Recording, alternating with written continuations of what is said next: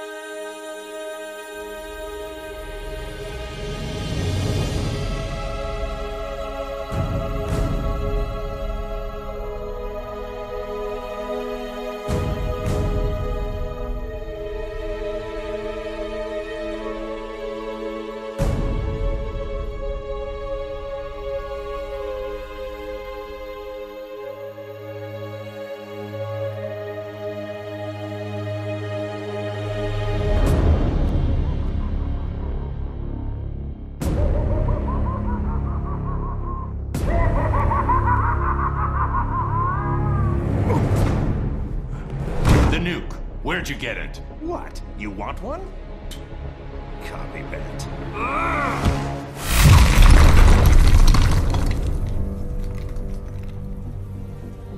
Hmm.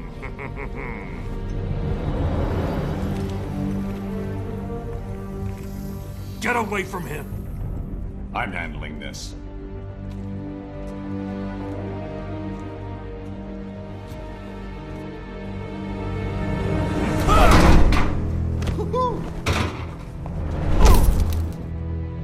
Drugged me! Made me. Lois. My son. First Krypton, now Metropolis. People you love tend to blow up, don't they? Huh? Superman, don't! Eh. That's why I like you, Superman. You're much more gullible than. You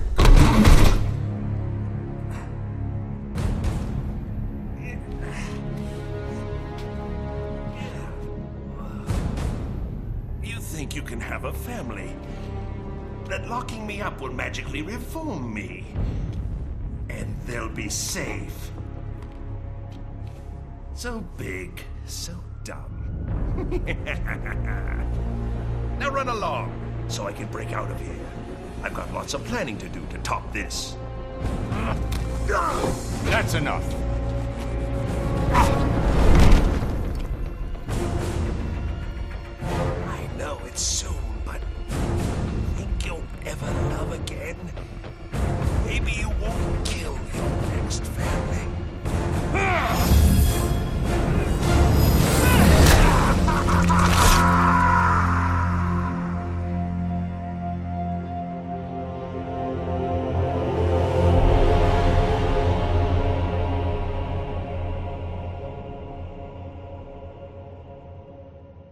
Injustice est donc un jeu de combat en un contre un dans l'univers de DC Comics.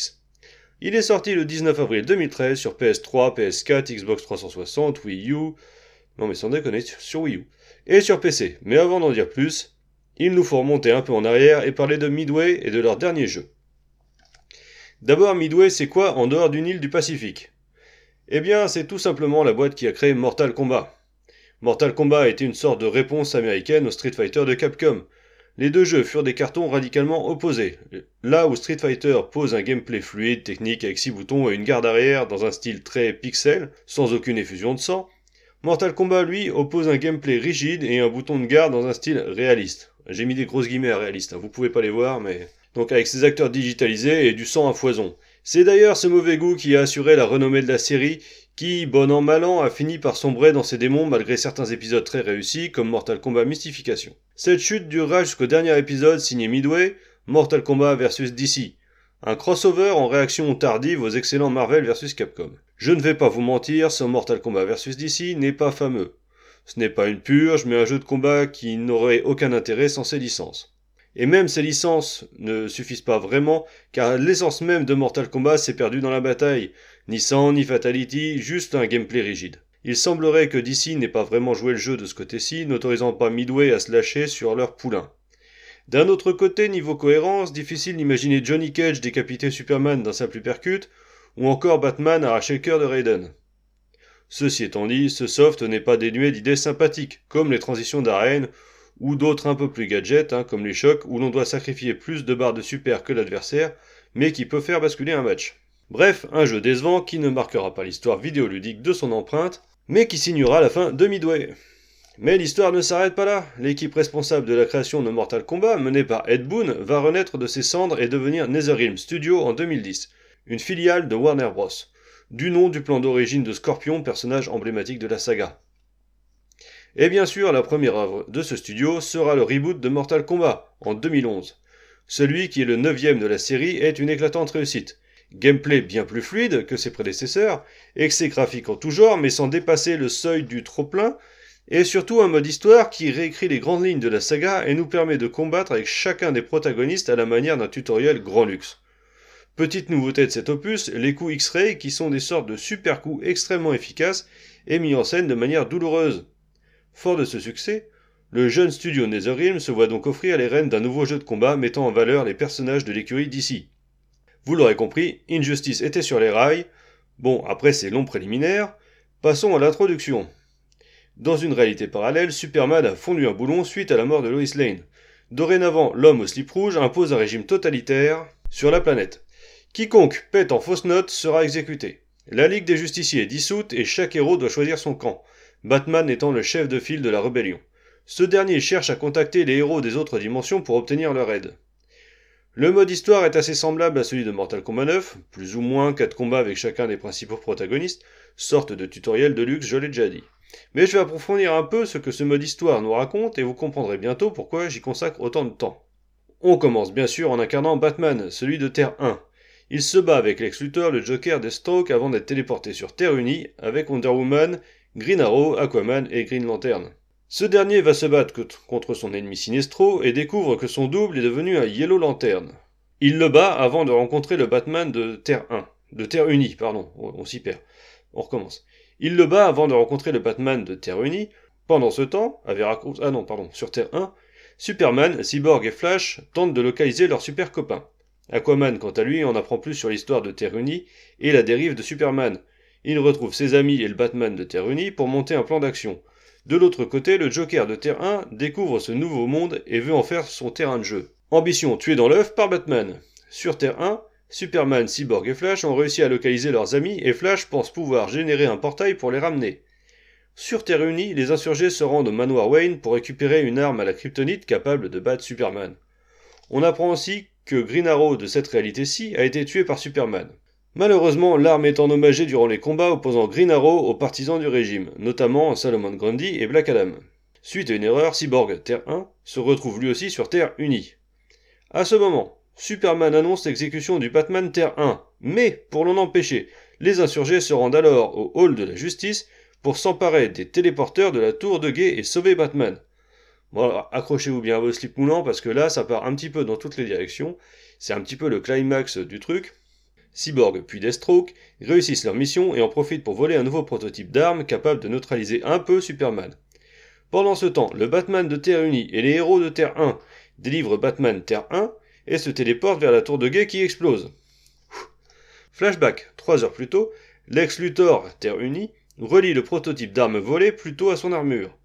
Après avoir vaincu Shazam, il assiste à l'explosion de la tour de guet et constate que Superman a survécu. Il le provoque alors mais perd et se fait tuer par Superman en direct. Le monde est secoué par l'acte de l'homme d'acier et remet son régime en question. Face à cette remise en question, le Kryptonien décide de raser Metropolis et Gotham puis d'envahir Terre 1. Ouais, autant dire qu'il aime pas tellement la contradiction. Hein. Devant le refus de Shazam, il le tue sans remords. Flash décide alors de le laisser tomber et part rejoindre l'insurrection. Le Batman de Terre Unie propose alors aux héros de Terre 1 de repartir chez eux. Évidemment, Batou Terre 1 propose une autre idée. faire venir leur Superman pour qu'il colle une branlée à son double vrillé. Pendant ce temps, Wonder Woman Terre 1 stoppe l'armée de son double, offrant un court répit à Metropolis et à Gotham. Le temps que Superman Terre 1 entre dans la danse. Forcément, il va dérouiller le reste du régime, envoyer Doomsday dans la zone fantôme et coller son double au New. Tout est bien qui finit bien jusqu'à la prochaine fois, bien sûr. There was no shortage of vendettas during Superman's reign, and no shortage of bounties for Lobo to collect. He became one of the richest men in the universe by assassinating those who ran afoul of the High Counselor. Lobo's already massive ego inflated along with his rising wealth. Lobo searched for an assignment worthy of his abilities. With so many superpowered beings already dead at his hand, however, bounties were scarce. Lobo decided to use his wealth to create his own ultimate contract. He would kill the denizens of New Genesis, home of the new gods. Après avoir plié cette histoire, le joueur solo peut encore se frotter au défi Starlab dont l'objectif est clairement de maîtriser les subtilités de tous les personnages. Car si l'histoire met en avant les 12 héros les plus populaires de chez DC, le roster est bien plus vaste, proposant aussi de nombreux méchants, comme Solomon Grundy, Killer Frost, Ares, ou encore Scorpion, toujours dans les bons coups celui-là. Ce mode nous permet aussi de mieux maîtriser ce gameplay à 4 boutons directement hérité de Mortal Kombat 9. Au rayon des ajouts dynamiques et sympathiques, on notera de nombreuses interactions d'arène pour dérouiller encore plus nos opposants, ou encore des transitions aussi douloureuses qu'efficacement chorégraphiées. Pour ma part, j'aime beaucoup les transitions d'Arkham, qui sont bien fournies en guest de choix. Puis vient les modes multi et le gros défaut de ce soft, ben l'équilibrage. Et oui, clairement un Green Arrow ou une Harley Quinn, ça ne fait pas le poids face à un Shazam, une Wonder Woman ou même un Superman, sans compter certains DLC jouissifs mais abusés comme l'incomparable Lobo. Bref, en ligne, on se fait constamment peigner par le même perso. Mais entre copains, ça passe un peu mieux, si aucun ne maîtrise trop le jeu en tout cas. C'est pas un défaut violent pour un joueur comme moi, hein, un occasionnel qui privilégie le fun et la fluidité, mais ça ferme les portes au soft en termes de compétition pro. En dehors de ça, bah c'est du tout bon, c'est beau, c'est fun, c'est pas prise de tête, l'histoire ressemble à un gros épisode crossover des séries d'ici. Euh, personnellement, c'est un petit peu mon péché mignon, hein, les séries d'ici. Et ça se suit avec un grand plaisir. Et entre potes, c'est toujours un plaisir de se mettre copieusement sur le museau en slip moulant. Surtout avec l'Ultimate Edition et son roster de dingo. Pour la suite, rendez-vous sur YouTube d'ici la fin de la semaine. Allez, profitez bien et à la prochaine. Ciao The fool in the red cape had been dealt with. Now Scorpion would learn how he came to this place. Heretofore, only the sorcerer Quan Chi or the fallen elder god Shinnok could have summoned him. Scorpion's answers appeared in the form of Trigon, who accused Scorpion of deserting Trigon's demon army and stealing from him the glory of besting the High Counselor. The two faced each other in a titanic struggle. Scorpion emerged the victor and assumed control of Trigon's invasion force. Soon this strange new land would be his to rule.